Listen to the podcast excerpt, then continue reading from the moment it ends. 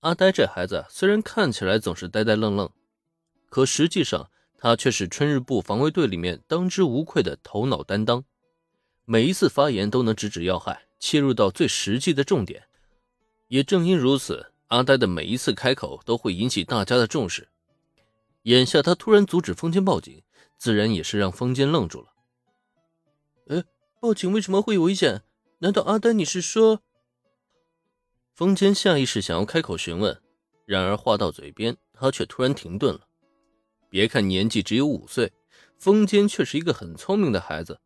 阿呆话语中的隐意很快就被他察觉出来。在此情景之下，阿呆则是重重点头。呃，现在我们不能再冒任何的危险了，毕竟美食还需要我们去拯救呢。哎，怎么回事啊？我不明白。谁能来给我解释一下？在互相对视中，阿呆与风间达成共识。可在这时，只能作为垫脚的正南却左顾右盼的，根本就不明白发生了什么事。说好的报警，怎么又不能报了？而且自己只是一个小孩子，为什么要去接下拯救 B 级美食节这个重担啊？哗啦一声，眼泪就从正南眼睛里喷涌而出了。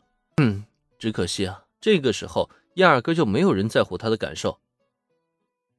不仅是必经美食，还有妮妮，我们要把她给救出来。春日部防卫队不会抛弃任何一个同伴的。可怜的正南没人理会，阿呆和风间却是已经双手握在一起，眼中闪过的是一抹坚定的信念。不过就在这时，小新却悄悄来到风间的身侧，在他耳边轻轻一吹。只是这小小的一虚。瞬间便让风间破了防，整个人都露出了酥软酥麻的表情。明明是如此严肃的时刻，小新却偏偏来了这么一遭。等回过神来，风间又抓狂了起来。都什么时候了，还能这么不正经？小新，你干嘛？哎呦，风间，你害羞了吗？面对风间的抓狂，小新扭起身子。眼见这一幕，风间更是升起了一种想要揍人的冲动。如果以往遇到这种情况，恐怕会有妮妮阴沉着脸，掏出兔子玩偶，在上面狠狠的来一拳，让几个小家伙们寒蝉若惊。只可惜这一次的春日部防卫队中，并没有妮妮的身影。突然醒悟到这一点的风间，在火气达到临界点之时，突然悄无声息的熄灭了。我们。真的能救出妮妮，拯救 B 级美食吗？说到底，他们只不过是一群五岁小孩而已，失去同伴，肩扛重任。最关键的是，他们现在是既疲惫又饥饿，即使口号喊得再响亮，前路也是一片渺茫。一说到这里，风间的表情一下子低沉了下去，他是真没有这个自信。不过就在这时，嗯，放心吧。我们一定能救出妮妮的，把秘制酱汁交还给阿健师傅。要问这是为什么？那是因为我们可是正义的伙伴啊！呵呵呵呵。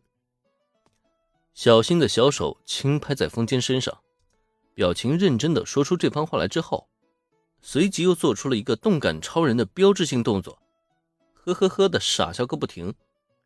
如果在以往看到小新这犯蠢的模样，风间肯定会下意识吐槽的，但在这一刻，他的内心却升起了一种温馨的感觉，因为也只有在任何时候都开朗乐观的小新，才会给大家带来希望之光。我觉得我们现在应该商量下一步的行动了。在小新的插科打诨下，一群小伙伴们重燃希望，而在这一刻，阿呆也再一次直指要害，大家下一步该如何行动，是该商量出一个结果了。要不咱们就继续出发，朝着 B 级美食节前进吧。小新的师傅根本就不知道咱们的位置，就算想来救咱们，也是不可能的呀。所以我们必须要自救才行。